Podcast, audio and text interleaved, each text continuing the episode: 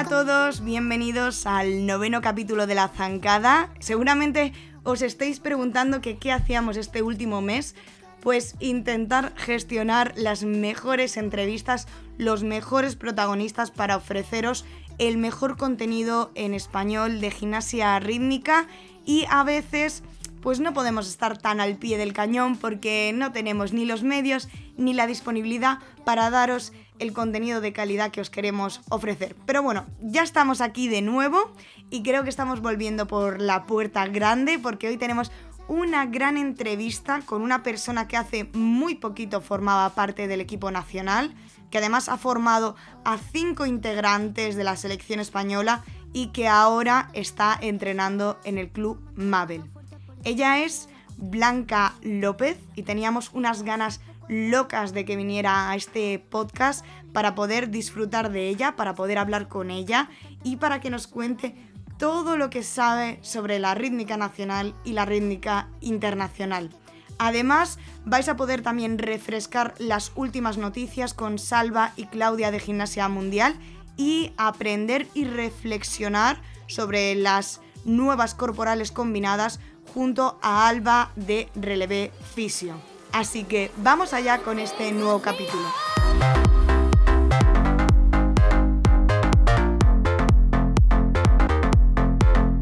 Vamos allá con las noticias de estas últimas semanas, sobre todo vamos a hablar de este mes de marzo y están aquí conmigo Salva, ¿qué tal? Hola, muy bien. Y también está Claudia de Gimnasia Mundial, ¿qué tal? Hola chicos, ¿qué tal? Tanto tiempo. Ya, sí, sí, total. O sea, menos mal que nos hemos vuelto a juntar, que si no, ya ni me entero de lo que pasa. Eso, exacto. Vamos a empezar con todo el tema de internacional, con esas noticias y sobre todo está marcado en estos momentos por la guerra que está en, en Ucrania y las sanciones que ha conllevado a Rusia. Sí, y bueno, hace unos días, un par de semanas en realidad, eh, se dieron a conocer sanciones en contra de Rusia y Bielorrusia, producto de la guerra, como dices, y se determinó que ambos países no podrán participar en competencias de la Federación Internacional de Gimnasia ni en competencias autorizadas por esta. Tampoco van a poder participar en el Campeonato de Europa, que es clasificatorio al Mundial para las individuales. Y al quedarse sin mundial, estos países se van a perder la oportunidad de conseguir las primeras plazas olímpicas, además de que para los conjuntos el mundial en Bulgaria es clasificatorio al mundial en Valencia el 2023. Y por último, hay que añadir que las World Challenge Cup de Moscú y en Minsk, que se iban a realizar en agosto y septiembre, fueron canceladas. También tenemos esa baja de las Averinas. Sí, y bueno, se realizó el campeonato de Rusia que ganó Dina Averina, segunda fue Arina y tercera Lala Kramarenko. Y anunciaron tras este campeonato que se van a tomar un descanso y que no tienen planes de competir. Bueno, tampoco van a poder competir fuera, así que era lógico que lo hagan ahora. Más adelante van a ver si vuelven a trabajar en sus ejercicios o armar ejercicios nuevos, pero no tienen claro cuándo van a volver después de los Juegos Olímpicos que todos veíamos, bueno, después del Mundial, que teníamos muy claro que igual era el momento de que se despidiesen. Y, mira cómo, han aguantado y ahora ha vuelto otra vez. No sabemos si esto sí que va a ser una retirada o las podremos volver a ver tras todos estos incidentes. Ya nos queda hablar únicamente de las próximas competiciones que va a haber a nivel internacional. Esta semana, el viernes, comienzan las Copas del Mundo y partimos en Grecia con una participación más bien pequeña, pero vamos a poder ver a gimnastas como Sofía Rafaeli, Atamanov, Bresalieva, Alba Bautista, Karbanov, entre otras. Y a fin de mes se va a realizar el Grand Prix de Marbella, que al menos conocemos quiénes van a participar por España, que después Salva lo va a contar. Y el mismo fin de semana del Grand Prix de Marbella se va a realizar la tercera prueba de la Serie A italiana, así que bueno, al menos sabemos que italianas no van a participar en el Grand Prix de Marbella. La verdad que muchas ganas de ver esas competiciones porque hasta ahora hemos visto muy poquito de Rusia, un poco a Jarnasco, a las españolas entre poco y nada. Entonces, eh, yo es que tengo muchísimas ganas de ver ya el nuevo código eh, a más gimnastas, a ver cómo lo han llevado. Sobre todo Bulgaria es para mí, bueno, es que lo que vemos siempre ahí de Kalein, los vídeos. De Kalein, tengo unas ganas tremendas de verla. Total, total, yo también. Y los conjuntos, que ha sido como donde más cambio ha habido también en el código, creo que puede ser muy, muy interesante estas primeras competiciones para ver cómo cada país eh, ha tomado este cambio como estratégicamente, ¿no? ¿Qué, qué, va a hacer? Así que nada, mm, esperemos que les vaya genial a las españolas, pero tengo muchas ganas de ver al resto. Pues sí, la verdad es que sí. Vamos a contar ahora todas las noticias nacionales y empezamos por lo que ha pasado justamente ayer, que fue esa presentación de la World Challenge Cup que va a haber en Navarra. Exacto, pues eh, ya sabíamos que se iba a celebrar del 20 al 22 de mayo eh, y ahora sabemos pues que las entradas salen el, próximo lunes y que van a participar casi 200 gimnastas. Eh, la cuestión es, ¿participarán Rusia y Bielorrusia? Creemos que no, pero bueno, según hemos podido ver, están, están apuntadas. O sea que, resolveremos el misterio en, dos meses. Eso es, a ver, a ver qué pasa. Eh, bueno, esto es una, previa ¿no? de Valencia. Yo tengo también muchas ganas de, de ver qué qué pasa allí, también que el público español vuelva a tener esa referencia a nivel internacional y lo que tenemos antes, que puede ser un poco eh, el plato previo, es ese Grand Prix de Marbella. Exacto, el Grand Prix de Marbella se celebrará del 25 al 27 de marzo eh, y de momento eh, la participación española que estará compuesta por Alba Bautista, Teresa Gorospe, Cristina Kornichuk y Carla Santano. A nivel nacional, en cuanto a la selección española, últimamente estamos teniendo mucho movimiento de concentraciones, sobre todo a nivel junior, con las gimnastas que estarían preparándose a nivel individual y las que se están preparando a nivel de conjuntos. Y además, esta última semana tuvimos ese control de la selección senior. En primer lugar, en ese, control estuvieron eh, Ana Arnau, eh, Inés Bergua, Marta Fernández, Ana Gallán Mireia Martínez, Uma Méndez, Valeria Márquez, Nerea Moreno y Patricia Pérez. Eh, además, también formaron parte de ese control Alba Bautista y Teresa Gorospe. Y entonces, eh, de aquí se anunció posteriormente que, cuáles serían las gimnastas que iban a participar en la Copa del Mundo de Sofía en Bulgaria. Y finalmente, del 8 al 10 de abril, acudirán Alba Bautista, eh, por el conjunto Inés Bergua, Mireia Martínez, Valeria Márquez, Patricia Pérez, Ana Gallán y Yuma Méndez, que también irán junto con las entrenadoras a, Sofía. Bueno, qué ganas, qué ganas, como decía antes, de ver todos los ejercicios ya de la selección, sobre todo el conjunto, tras la gran temporada que tuvieron el año pasado.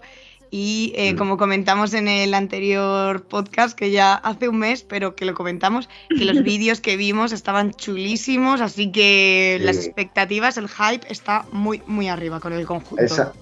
Exacto, porque además estos últimos días también han salido vídeos nuevos y la verdad es que se las ve con una pasión y con unas ganas tremendas, o sea, no puedo aguantar ya más.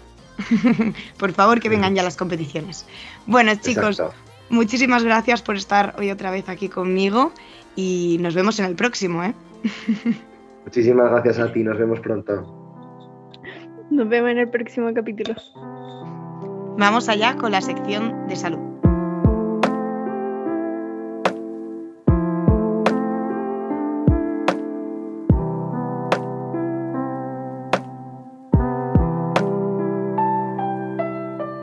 Vamos allá con nuestra sección de salud y hoy tenemos con nosotras a Alba de Relevé Fisio. Bienvenida, Alba. Buenas, Andrea, encantada de estar aquí de nuevo. Hoy vamos a hablar de un tema muy importante para este nuevo código, que son las nuevas dificultades combinadas. Regresamos a esos recuerdos de los años 2000 y, y bueno, vamos a hablar de cómo podemos trabajar estas dificultades de una manera saludable y correcta para las gimnastas? Bueno, pues yo creo que en primer lugar eh, debemos poner un poco de lógica en la elección de las, combinaciones para cada gimnasta. Entonces tenemos que pensar qué es lo que requiere cada combinación corporalmente eh, para cualquier ser humano. porque a veces eh, queremos innovar demasiado a lo mejor y vemos dificultades, pues por ejemplo, se me ocurre el giro más alto sin bajar la pierna de atrás, en el que me doy el impulso con la pierna que estaba girando. Y, bueno, tenemos que tener en cuenta que ahí la potencia de salto va a ser menor, eh, por lo tanto la recepción del salto va a ser desde una posición más baja y voy a tener más estrés mecánico en la rodilla. Entonces, no todo el mundo está preparado para tener una potencia de salto adecuada para hacer esa dificultad. No todos somos Zazaba, por ejemplo.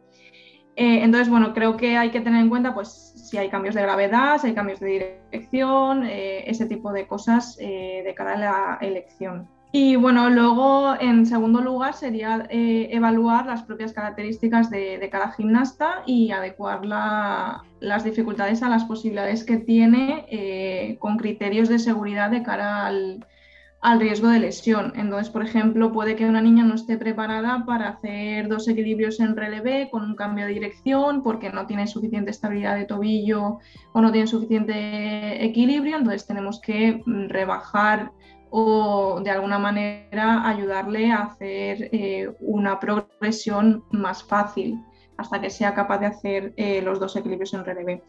Eh, pero no solamente esto que es muy evidente, sino por ejemplo niñas con inestabilidad de cadera, que, son, que es bastante frecuente, frecuente en, la rítmica, pues bueno, esto se ve con una valoración que hace un fisio, que hace un médico, entonces no, no todos sabemos que una niña tiene una inestabilidad, pero por ejemplo las dificultades en las que eh, me cojo la pierna la segunda y giro la cadera hasta una posición de cogida detrás, pues ahí la cadera con un entrenamiento basado en la repetición, con una inestabilidad, puede sufrir y, acabar dando síntomas. Por eso es importante evaluar a las niñas, conocerlas. Eh, no podemos disminuir el riesgo, el riesgo de lesión al 100%, pero sí que podemos llevarles un seguimiento, que es lo que estamos empezando a hacer en el Club La Almara de Burjasot. Y, bueno, veremos qué, tal funciona, pero eh, la idea es eh, tenerlas un poco controladas y conocerlas bien. La parte de progresión, al fin y al cabo, es súper importante, ¿no? O sea, ya que primero pues conoces un poco qué necesita tu gimnasta y luego eh, saber cómo trabajarlo poco a poco para también fortalecer, ¿no? Entiendo, y que lo realicen correctamente. Eso es. Eh, de hecho, el tercer punto que yo diría que destacaría sería el trabajar con, progresiones, ya sea para facilitar la dificultad eh, y así permitir que poco a poco vayan adquiriendo las habilidades necesarias, como dificultarla también, porque sabemos que cuando estamos haciendo un montaje, eh, pues bueno, podemos tener fatiga, podemos tener distracciones, me puede venir un aparato mal y y no estoy preparada, entonces el hacer la dificultad en sí, ese entrenamiento más complicado de lo que realmente es, pues también sirve para que el cuerpo se pueda adaptar a distintas situaciones. Entonces, el tema de trabajar con progresiones es muy importante y de hecho eh, lo ideal sería contar con un graduado en ciencias del deporte como eh, por ejemplo, Cristina Calvo Estel Rich trabaja con este tipo de progresiones mucho y en su cuenta de Instagram podéis ver alguno de sus trabajos y si se os complica alguna niña podéis consultarle. Eh, pero lo ideal es que, es que os marcaran en algunos casos complicados cuál sería la progresión. Y, como tú dices, el cuarto punto que yo destacaría sería ese trabajo de, fuerza, que no nos dé no miedo a, trabajar con kettlebells, con, con pesos, siempre desde una valoración inicial, porque ya sabemos que somos muy flexibles, hay niñas que son hiperlaxas, hay niñas que no, entonces no todo el mundo está preparado eh, para trabajar con peso en ciertos movimientos, pero la idea sería que, hubiera un trabajo individualizado en el, que se incluyera la fuerza específica para cada gimnasta. Pero sí, sin miedo, hay que, hay que trabajar fuerza. Al fin y al cabo, eh, con el tema de las dificultades combinadas, todas estas recomendaciones son muy importantes y, saber que aunque se pueden hacer, no son obligatorias. Entonces vamos a, tomarlo, como dice Alba, con tiempo, preparándolas bien a, las gimnastas y teniendo seguridad que lo pueden realizar correctamente en tapiz, porque si no podemos caer en que haya algún tipo de lesión eh, a largo o a corto plazo y que puedan fastidiar, por ejemplo, una temporada o que la niña quede tocada mm, para, para varios años o para siempre y, no es lo que se quiere justamente con el deporte. Te iba a preguntar qué tips o qué ejercicios podríamos hacer para, mejorar eh, las dificultades combinadas. Bueno, lo que te puedo decir es cómo podemos hacer estas progresiones, o sea, qué tipo de elementos podemos eh, trabajar para, planificar una progresión. Pues, por ejemplo, podemos trabajar con ayudas tipo una barra de ballet, una goma elástica que, nos ayude en el movimiento. Eh, podemos trabajar con cambios de velocidades. Eh, sabemos que una velocidad bajita pues, es más fácil de controlar el movimiento, más velocidad peor, o sea, más difícil. Eh, podemos trabajar con distintas palancas, quiero decir, una palanca corta sería un pasé, una palanca un poquito más larga sería un equilibrio a 90 eh, con la rodilla extendida. Eh, también podemos trabajar, y es súper interesante, con variabilidad de movimiento, es decir, si trabajo con, con, el mismo aparato siempre, pues es siempre el mismo, pero puedo trabajar lo mismo con una pesa, lo mismo con eh, con una botella de agua que, se mueve. De hecho, ahora hay eh, materiales de entrenamiento que son muy interesantes, que son una pesa con agua dentro. Entonces yo muevo eh, la pesa, pero a la vez el agua me da una inestabilidad que yo tengo que reaccionar a ella. ¿no? Entonces eso me añade variabilidad y el cuerpo se acostumbra a responder a varios estímulos diferentes. Eh, también es interesante incluir la fatiga, eh, no la fatiga de repetir, repetir, repetir, sino, por ejemplo, un entrenamiento aeróbico de correr llega a un estado de fatiga y entonces es cuando practico las dificultades. Ahí el cuerpo eh, tiene que reaccionar en un entorno controlado, que es el entrenamiento con mi entrenadora, tiene que reaccionar a esa fatiga que yo presupongo que voy a tener en, en el caso de que tenga un día más cansado el día de la competición. Eh, y luego poder trabajar con distracciones, por ejemplo. Eh, sí que es importante eh, el tema de la atención, que esto, si alguna gimnasta tuviera que necesitar ayuda con esto, sería la psicóloga o el psicólogo el encargado de, trabajarlo con ellas, el tema de la atención, pero añadir distracciones en la progresión pues es interesante también. Y desequilibrios, por supuesto, trabajar con bases inestables, un BOSU, un, un blandito, o una colchoneta incluso, eh, ese tipo de cositas. Otra de las cosas muy curiosas de, lo que viene ahora, estos cambios con el nuevo código, es que también tenemos que tener en cuenta que según va cambiando el código, también van cambiando las lesiones, ¿no? Porque tenemos características diferentes de cómo hacer los ejercicios o qué elementos eh, son los que mm, hacen ese ejercicio.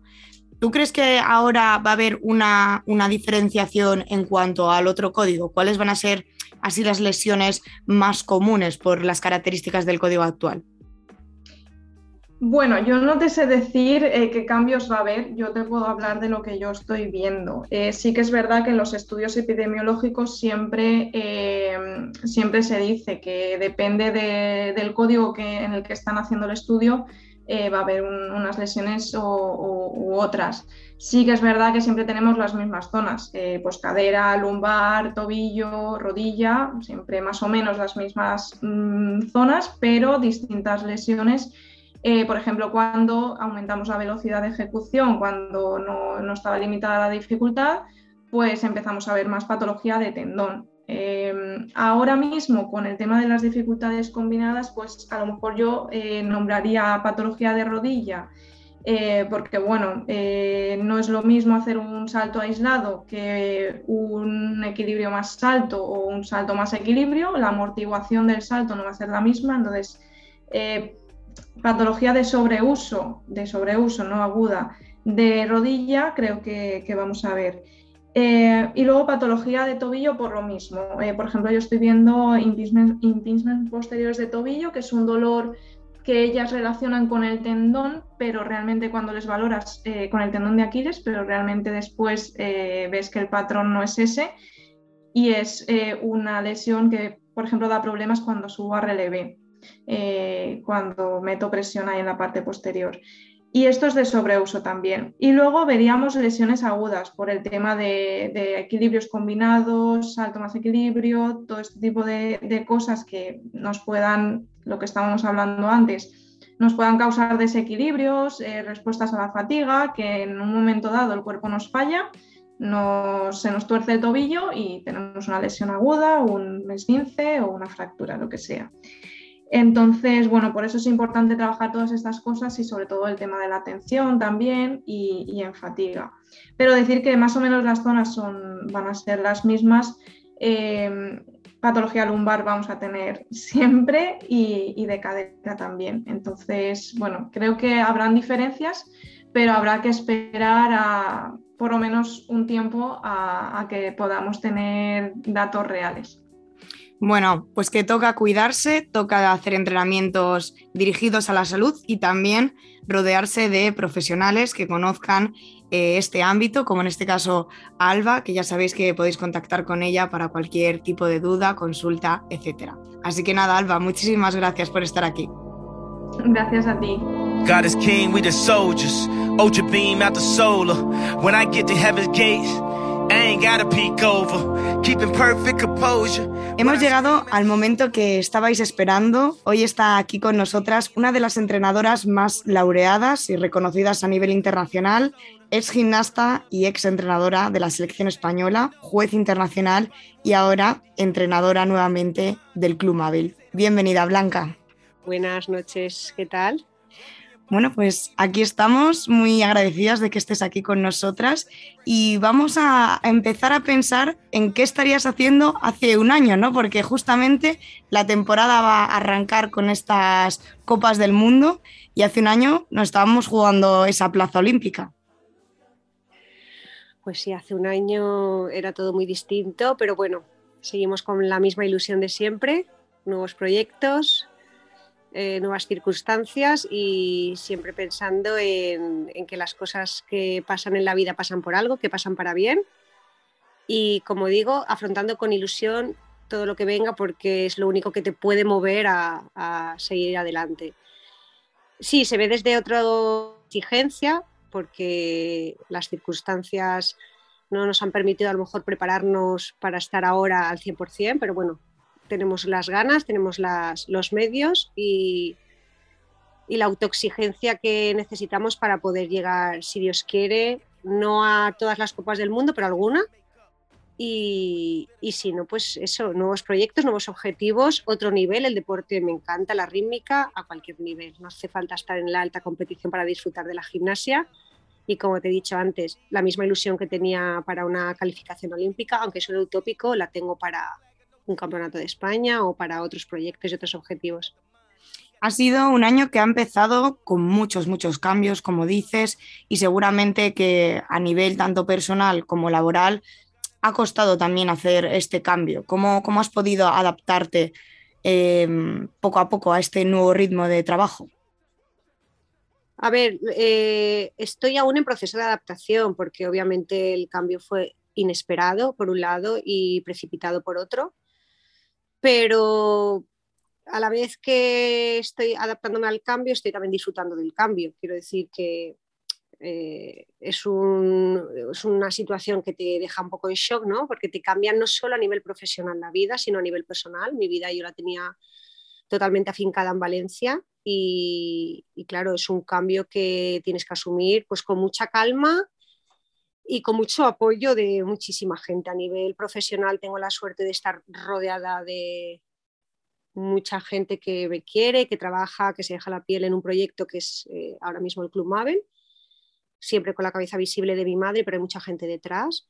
Y a nivel personal, pues tengo la misma suerte de contar con una familia que me apoya eh, en cualquier proyecto, en cualquier cosa que quiera decidir o que, que quisiera emprender. Entonces, con mucho esfuerzo por mi parte, con mucho esfuerzo por parte de mi familia, pero muy arropada, muy querida y, se lleva todo bien, con calma y con ilusión, Andrea, sobre todo. Justamente te quería preguntar por cómo fue la situación. ¿No te, la, no te esperabas que iba a haber ese cambio? Eh, bueno, obviamente para el mundo ajeno a la selección, es decir, los que estamos como aficionados o bueno, jueces, etcétera, eh, de la rítmica, no nos esperábamos para nada esa decisión y fue una sorpresa, bueno, mm, muy extraña, ¿no? Después de todos los resultados que has tenido tú dentro de la selección con tus gimnastas, de repente una destitución. Tú entonces no, no sabías, tampoco fue una sorpresa para ti. Totalmente, de un día para otro. Se me comunica un día eh, que cesan el proyecto del equipo nacional en Valencia y al día siguiente lo comunicaron a las gimnastas. Entonces, claro, fue una situación un poco difícil de digerir, sobre todo por el cambio. Yo no lo tengo tan difícil porque al fin y al cabo yo tengo mi negocio, tengo mi club eh, y tengo pues eso, una salida ¿no? profesional. Sin embargo, pues para las gimnastas siempre mm, supone un cambio mayor, eh, colegios, institutos, mm, al fin y al cabo una residencia, ¿no? Eh, son muchísimos cambios que se tuvieron que asumir rápidamente y buscar una solución rápida. Pero bueno, eh, como te digo, no se acaba el mundo. Obviamente el deporte tiene sus momentos, tiene sus periodos y todo suma y, y, todo es para bien y todo es enriquecedor si buscas siempre el lado bueno de las cosas y ya está. No, no es una situación eh, de entrada que te la esperes, no es una situación que esté en tu cabeza, es más el cambio y, las circunstancias. Pero bueno, siempre me consuelo pensando que, que estos cambios son para bien y que la vida te pone en el camino circunstancias que te enseñan, circunstancias con las que aprendes y gente a la que conoces y, y que formarán parte de tu vida para siempre pero gracias a Dios no es una situación como lo que estamos viviendo ahora, una guerra en Ucrania. Le doy gracias a Dios de que haya sido eso lo que me haya pasado. Tienes toda la razón. También te quería preguntar si en, cuando te lo comunicaron te dieron alguna razón de peso o simplemente te dijeron se acabó. Sí, hay razones de peso porque es un proyecto que se ha luchado mucho para que funcionase, muchísimo con muchas dificultades eh, que al final, pues bueno, no se han podido subsanar y lo mejor para las deportistas era de entrada que entrenasen en un centro de alto rendimiento, al fin y al cabo es lo que el CSD quiere para las deportistas, ¿no? que estén pues bajo unas condiciones mínimas, con unas estructuras mínimas con unos profesionales mínimos que en el centro donde yo estuve tres años, pues al final fue muy difícil de conseguirlo, se intentó, pero no se pudo y las gimnastas estuvieron en situaciones que, pues bueno, para ser deporte de élite no eran las que merecían, para ser deporte de, de alta competición, pues sí, claro que sí, los clubes trabajamos en, en condiciones asumiendo lo que, las características que tenemos como club. Cuando estuvo aquí Polina en el podcast, también comentaba que había muchas dificultades para entrenar en Valencia y más para luchar eh, por esa plaza olímpica. Y bueno, que se complicaba mucho porque no, pues no había ni los profesionales, ni, bueno, ni cosas muy básicas que, ella necesitaba para estar eh, pues en su mejor rendimiento para lograr o intentar lograr esa plaza. Con esto ahora, eh, lo que os ha dado, la posibilidad que os ha dado la federación es de entrenar en vuestros propios clubes. Vosotras sois las primeras que estáis probando este nuevo modelo descentralizado. ¿Cómo lo estáis viviendo ese cambio? ¿Crees que realmente eh, este camino eh, va a ser mejor que lo que había antes? A ver, al final de lo que se trata es de que las gimnastas estén a gusto entrenando donde, donde sea, porque eh, a raíz de esto, pues al final a las deportistas intentas inculcarles de que no solo son los medios o no solo es la estructura o no solo es lo material o lo económico lo que te lleva a ser una campeona, ¿no? En el deporte, ¿cuántos vídeos de corredores sin zapatillas hemos visto que llegan a una olimpiada? Me refiero que al final lo que intentas es inculcar de no hace falta tener a lo mejor una tarima para poder eh, hacer un entero de 10, ¿no? Sí que es verdad que es una dificultad para los clubes que tengan gimnastas en una selección española em, conseguir las condiciones mínimas y la atención mínima requerida para que una gimnasta de alto rendimiento, una gimnasta que representa a España, pueda tener las horas de entrenamiento requeridas para ese nivel. ¿Por qué? Porque un técnico de club tiene que compaginar muchísimas veces su trabajo, que es de lo que vive, con la dedicación casi absoluta con, entrenador, con gimnastas del equipo nacional. No obstante, descentralizar eh, el equipo eh, a las gimnastas es positivo siempre y cuando las gimnastas estén a gusto en el lugar de trabajo y lo hayan decidido ellas por motu propio, como es el caso de Polina y Noah. Jamás, jamás, eh, cuando a mí me dijeron que cesaba el proyecto del colonial, mm, de hecho yo no tuve ni conversación con ellas, jamás obligaría a una gimnasta a estar a mi lado. Es una cosa que no depende de mí, es una cosa que yo no, yo no sería, eh, yo no estaría a gusto si hiciese eso, jamás coaccionaría a una deportista. Eh, quiero que las gimnastas eh, sean libres, experimenten otros proyectos, otras maneras de trabajar, todo enriquece, todo te hace aprender. Sí que es verdad que la edad de Polina o la edad de Noah, o las circunstancias, mejor dicho, ¿no? que han vivido una y otra, pues a lo mejor le han hecho a cada una de ellas por diferentes motivos, no son los mismos, acabar en el Club Mabel junto con sus entrenadoras de toda la vida o junto con, en mi caso, Polina conmigo, ¿no? Por diferentes motivos. Pero es, es válido, quiero decir, siempre y cuando en España haya entrenadoras con posibilidades, sobre todo es tiempo, lo que necesitas es tiempo, no son... Eh, claro que necesitas medios, por supuesto, ¿no? pero sobre todo lo que hay que tener es dedicación casi plena y absoluta y eso se basa en el tiempo, dedicación de horas, de repetir, de explicar, de estar mucho encima. Eso es tiempo que tienes que quitar a las gimnastas que a lo mejor están entrenando en tu club X horas a la semana. Con ganas, con ilusión, siempre digo que todo se puede, es complicado gestionar esto cuando a lo mejor solo hay un técnico en un club. Yo tengo la suerte de que tenemos una instalación privada, tenemos muchas entrenadoras que se dedican cuerpo y alma al club y a lo mejor eso hace que podamos dedicarles el tiempo a las gimnastas que pertenecen a la, selección española. De hecho, hay muchas gimnastas en la selección española que han salido del club Mabel. Con esto quiero decir que no es ni mejor ni peor. Siempre pienso que la deportista funcionará donde se encuentre ella a gusto y donde emocionalmente esté bien no solo es la parte técnica, sino la parte emocional, lo que hace que al final las cosas funcionen, ¿no? Es como pues en todo en la vida, un poco en el trabajo eh, o en, eh, sobre todo en el trabajo lo puedo equiparar. Cuando tú eres una lumbrera o tienes matrícula cum laude, si no te rodeas de gente que, con la que eres afín, no, no funcionas, ¿no? Pues esto es lo mismo. El técnico con las deportistas tiene que formar un tándem, pero sobre todo es una conexión más mm, en estas edades personal y emocional. Y lo que te quiero decir es que ni una cosa es mejor ni otra cosa es peor.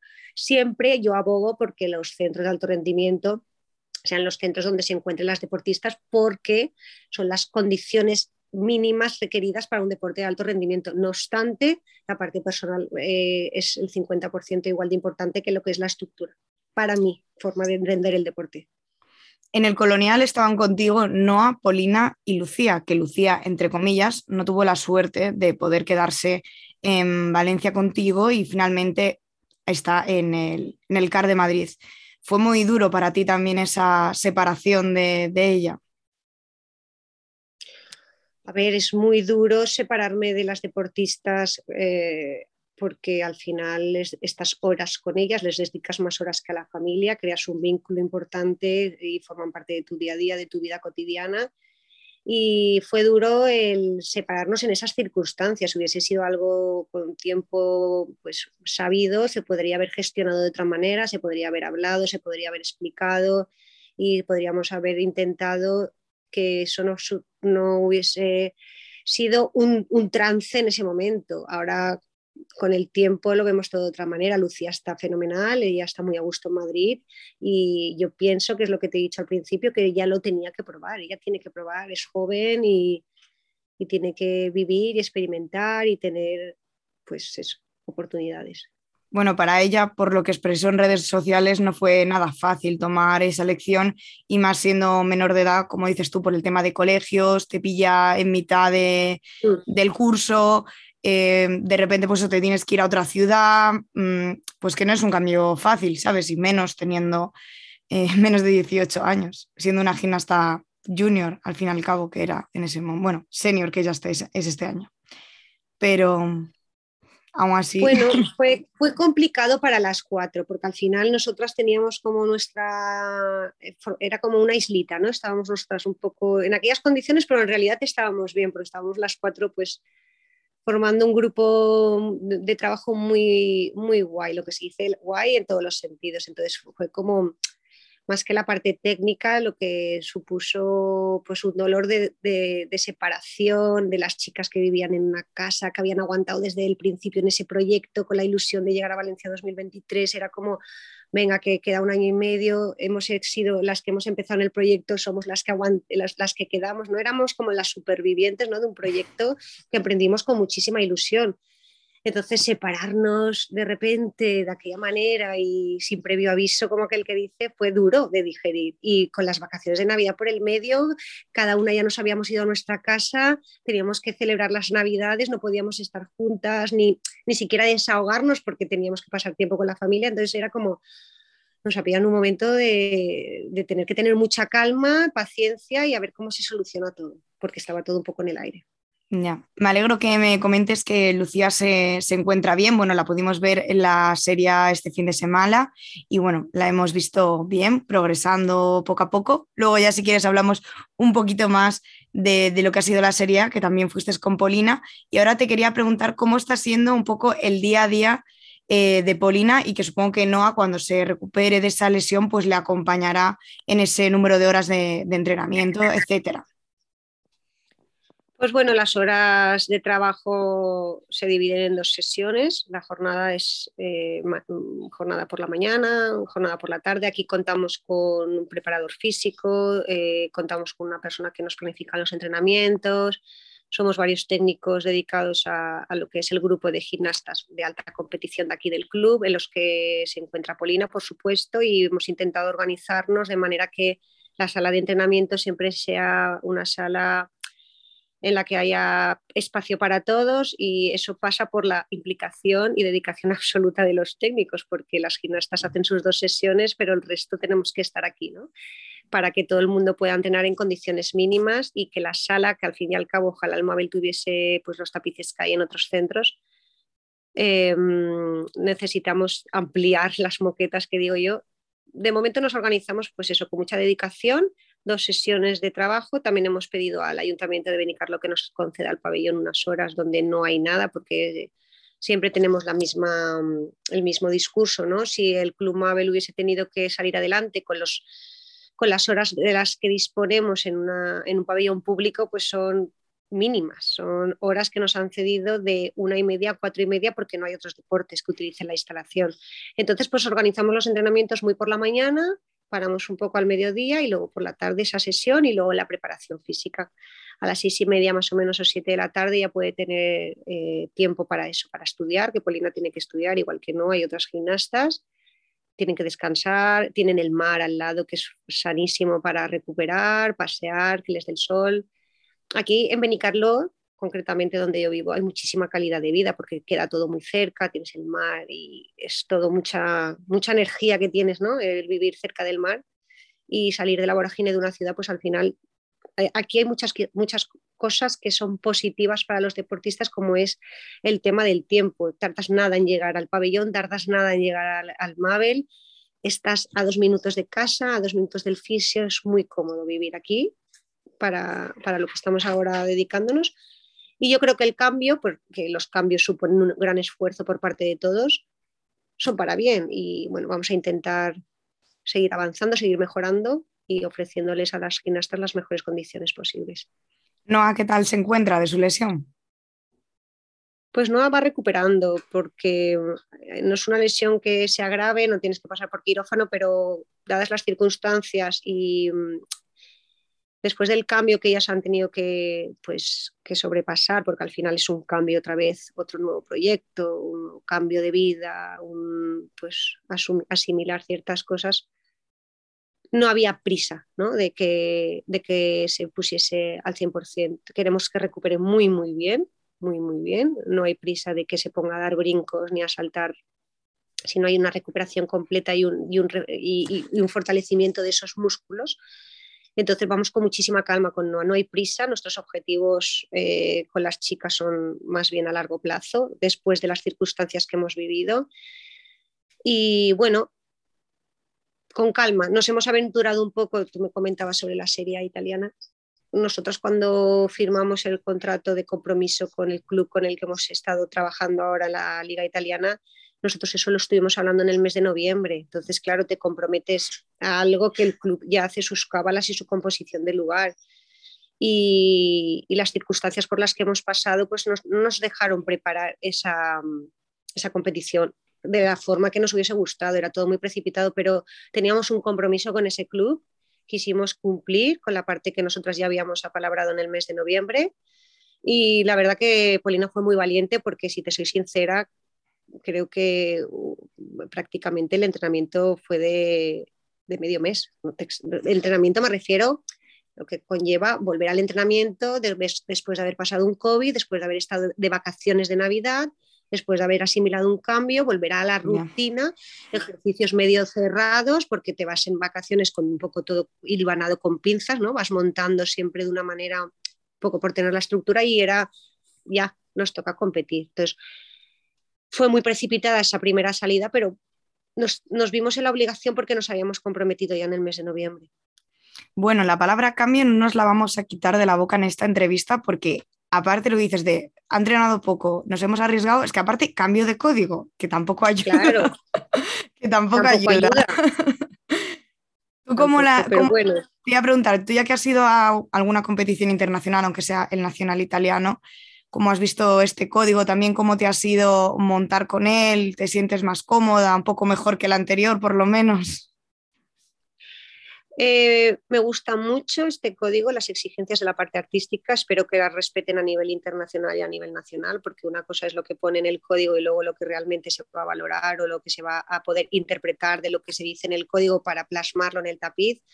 Me decepcionó un poco la primera competición de, eh, creo que era Moscú, porque la parte artística eh, hemos querido darle muchísima importancia, ¿no? La puesta en escena, la interpretación, la idea guía, el buscar una historia, el poder buscar esos momentos donde interpretas, donde retienes un, elemento. Y esa, esa, primera competición me pareció como que seguíamos en un código anterior, pero con riesgos, ¿vale? Eh, opino que es un código que me gusta, que me entusiasma, que se va a valorar, que se tendría que valorar mucho la parte artística, pero sobre todo se va a valorar la gimnasta que sea muy estable compitiendo, porque la diferencia con el código anterior, pienso, es que el código anterior te daba la posibilidad de ir un poco solucionando sobre la marcha. Si no me va bien, remonte atrás. Si no me va bien, remonte atrás por un pie. Si no me va bien, remonte atrás cayendo el con las dos piernas cayendo con los dos pies. Entonces tenías mucho margen ¿no? de, poder solventar el tema. Pero ahora tienes que tener una gimnasta muy estable, con mucha estadística de que haya trabajado bien eh, los riesgos. Los riesgos el año pasado, si no te iba bien, hacías un debulé, ahora tienes que hacer mínimo dos rotaciones en el vuelo. Entonces, la gimnasta estable, que pueda interpretar, que sea valiente y rápida, porque si no, no cabe, no cabe. Antes decían al principio solo 20 ADs, claro, estamos acostumbradas a casi 30 y pico, 40, era como solo 20 ADs, nos la sacamos con la peineta. Ya. Pero es que ya con todos los cambios que ha habido, ya no es tan fácil hacer una AD o DA, como le quieras llamar. Ya no es tan fácil como antes, porque antes se daba todo, todo era. Ahora ya todo. Y claro, y lo, hablaba justamente en el capítulo anterior también con Ariel, el juez internacional, me decía, es que aún siguen siendo demasiadas eh, ADES, siguen siendo demasiadas. Eh, aunque se dé el valor eso al artístico aparte, es que no tienes hueco para el artístico, aunque lo quieras hacer, aunque lo quieras, mm, como dices tú, buscar un momento tal, al fin y al cabo tienes que seguir corriendo, corriendo, corriendo para meter todo, porque si no esa es la pena, eh, la, pena me refiero a que, se le dé importancia. El año pasado sí que era muy importante. La gimnasta que tenía una de 3 de 4 por encima de la media, esa gimnasta, aunque tuviese una ejecución o un artístico más mediocre, al final eso sumaba puntos. Y entonces tenías que morir en eso. La gimnasta que metía más eh, dificultad de aparato tenía más posibilidades de estar arriba. La pena es que se vuelva a caer en ese error, ¿no? De solo valorar la DA o incluso solo tener en cuenta las dificultades corporales, porque hay gimnastas que a lo mejor su cuerpo o por, juventud o su, o su, cuerpo por lo que sea no están preparados para hacer dificultades combinadas y parece que sea moda tener que buscar dificultades combinadas. El código te lo permite, te da la opción, pero a lo mejor no es lo que más eh, se debería de premiar. La parte artística, al final estamos hablando de un deporte donde es la belleza, donde es eh, la, parte, la puesta en escena, lo que la gimnasta transmite. Yo veo eh, mi vídeo favorito de rítmica es Seúl 88. Imagínate si este me, estoy remontando a VHS. yo me erizo, yo me, a mí se me ponen los pelos de punta con esa gimnasia. Las caras, una contracción de un hombro, una cadera, o sea, eso es belleza pura y eso se tiene que conseguir. ¿Qué este consejo? pero... Ya. te voy a decir que qué consejo le darías a, entrenadoras a nivel nacional, ya que tú te has, eh, bueno, que has hecho un examen de este nuevo código, has estudiado mucho más seguramente que la mayoría. ¿Qué consejo le podrías dar? Uf, a ver, no sé, eh, no soy buena dando consejos porque mm, no los tengo ni para mí. Quiero decir, consejos. Hay, hay entrenadoras buenísimas en España. ¿eh? eh yo, por ejemplo, estoy en la y hay niñas con muchísimas condiciones y con muchísimo nivel. Eh, hay muchas entrenadoras muy capacitadas en España.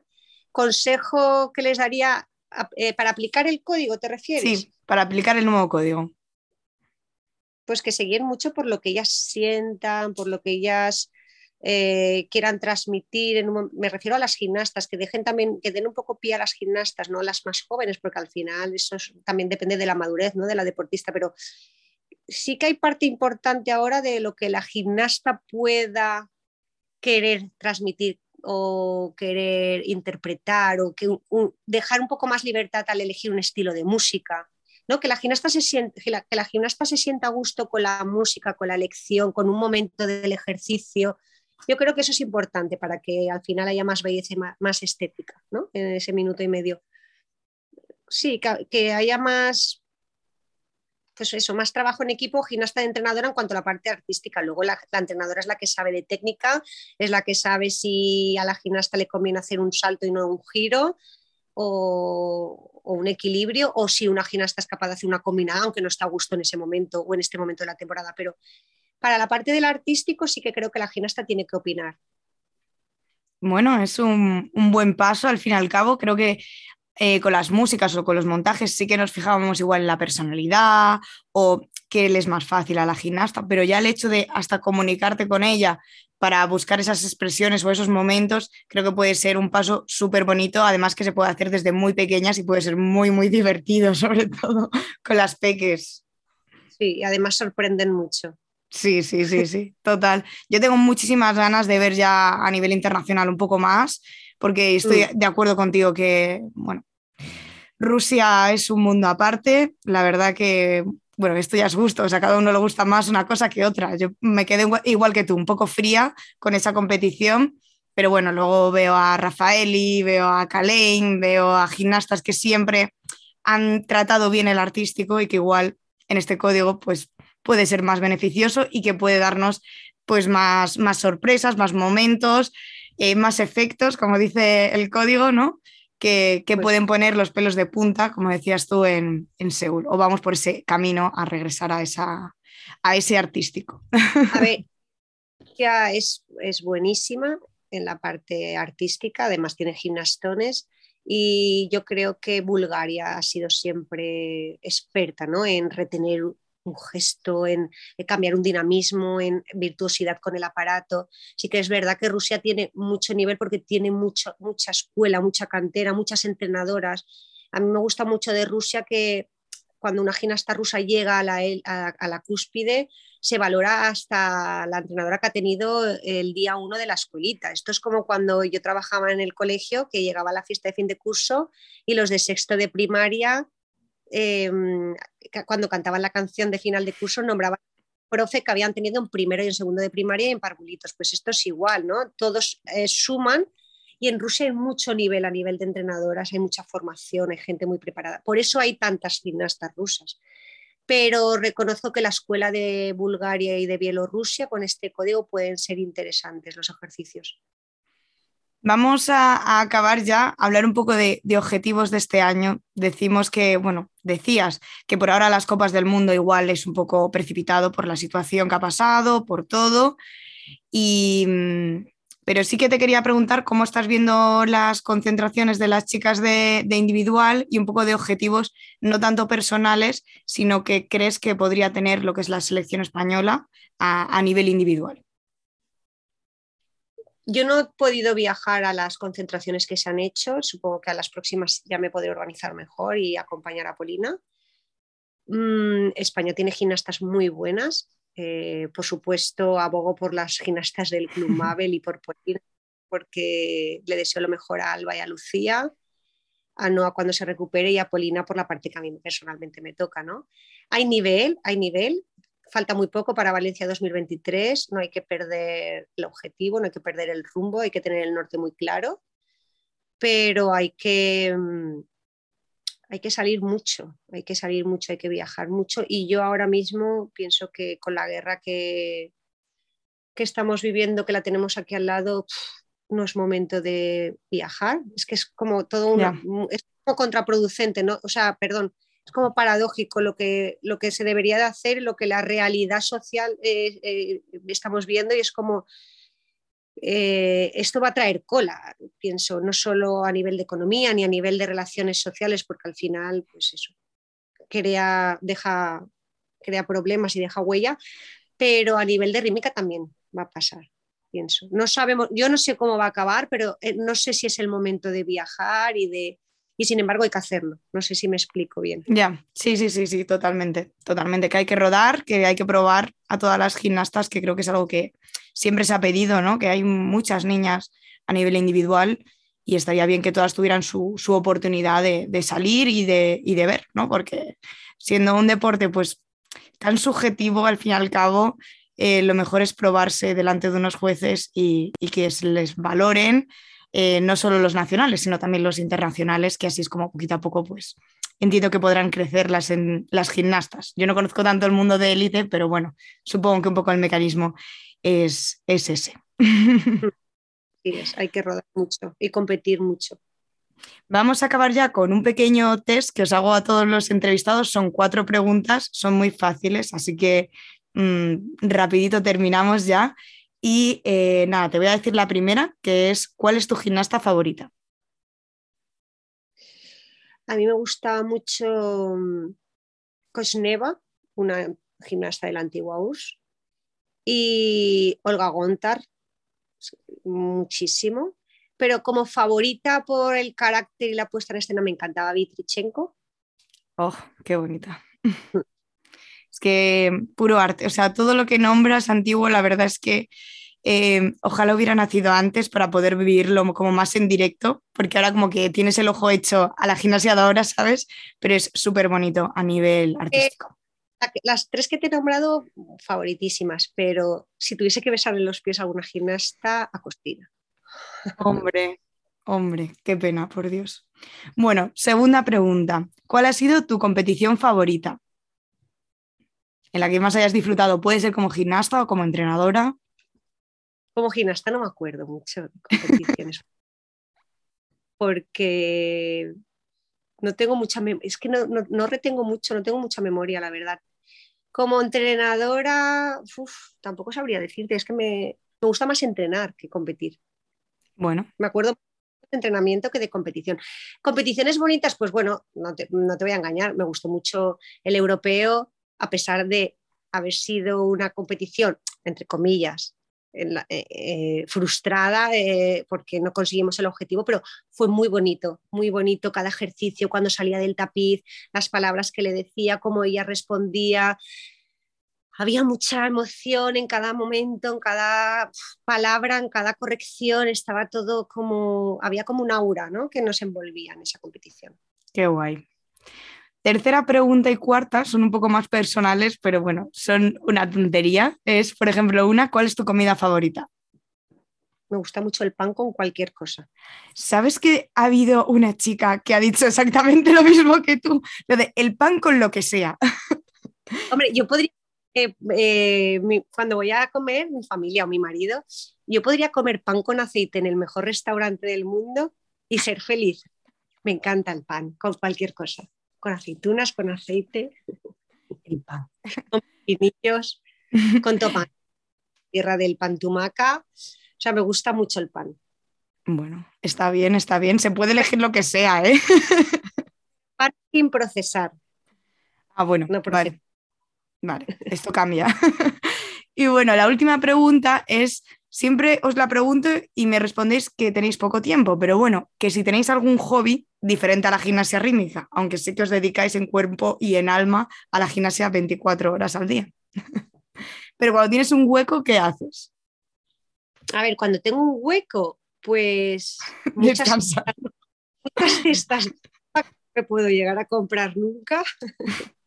me encanta patear por Valencia, el centro de Valencia. Me parece que está repleto de arte, de historia. Valencia tiene rincones impresionantes para patear. De día me encanta. Y luego encima en Valencia también vivo cerca del mar y cerca de una zona de mucha tradición y me gusta mucho patear. Bueno, está, está bien.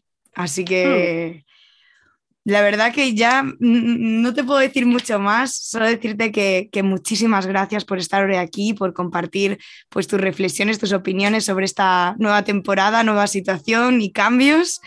Y, y nada, que cuando quieras puedes volver aquí al podcast. Muchas gracias, Blanca. Y muchísimas gracias, Andrea.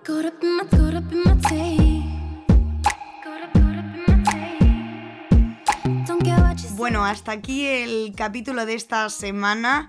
Estoy súper, súper agradecida de que Blanca esté aquí hoy con nosotras, que haya estado aquí, que nos haya ofrecido también esta entrevista, porque es maravilloso poder conocer el deporte de élite desde dentro, conocer también un poquito a la selección española y sobre todo conocer la dedicación de las entrenadoras porque la rítmica nacional crezca y sea lo mejor posible. Ahora ya solo me queda recordaros nuestras redes sociales que son arroba la zancada podcast en Instagram, la zancada en Facebook, la zancada barra baja en Twitter y la zancada en YouTube. Os esperamos por ahí por redes sociales y si no, nos vemos en el próximo capítulo.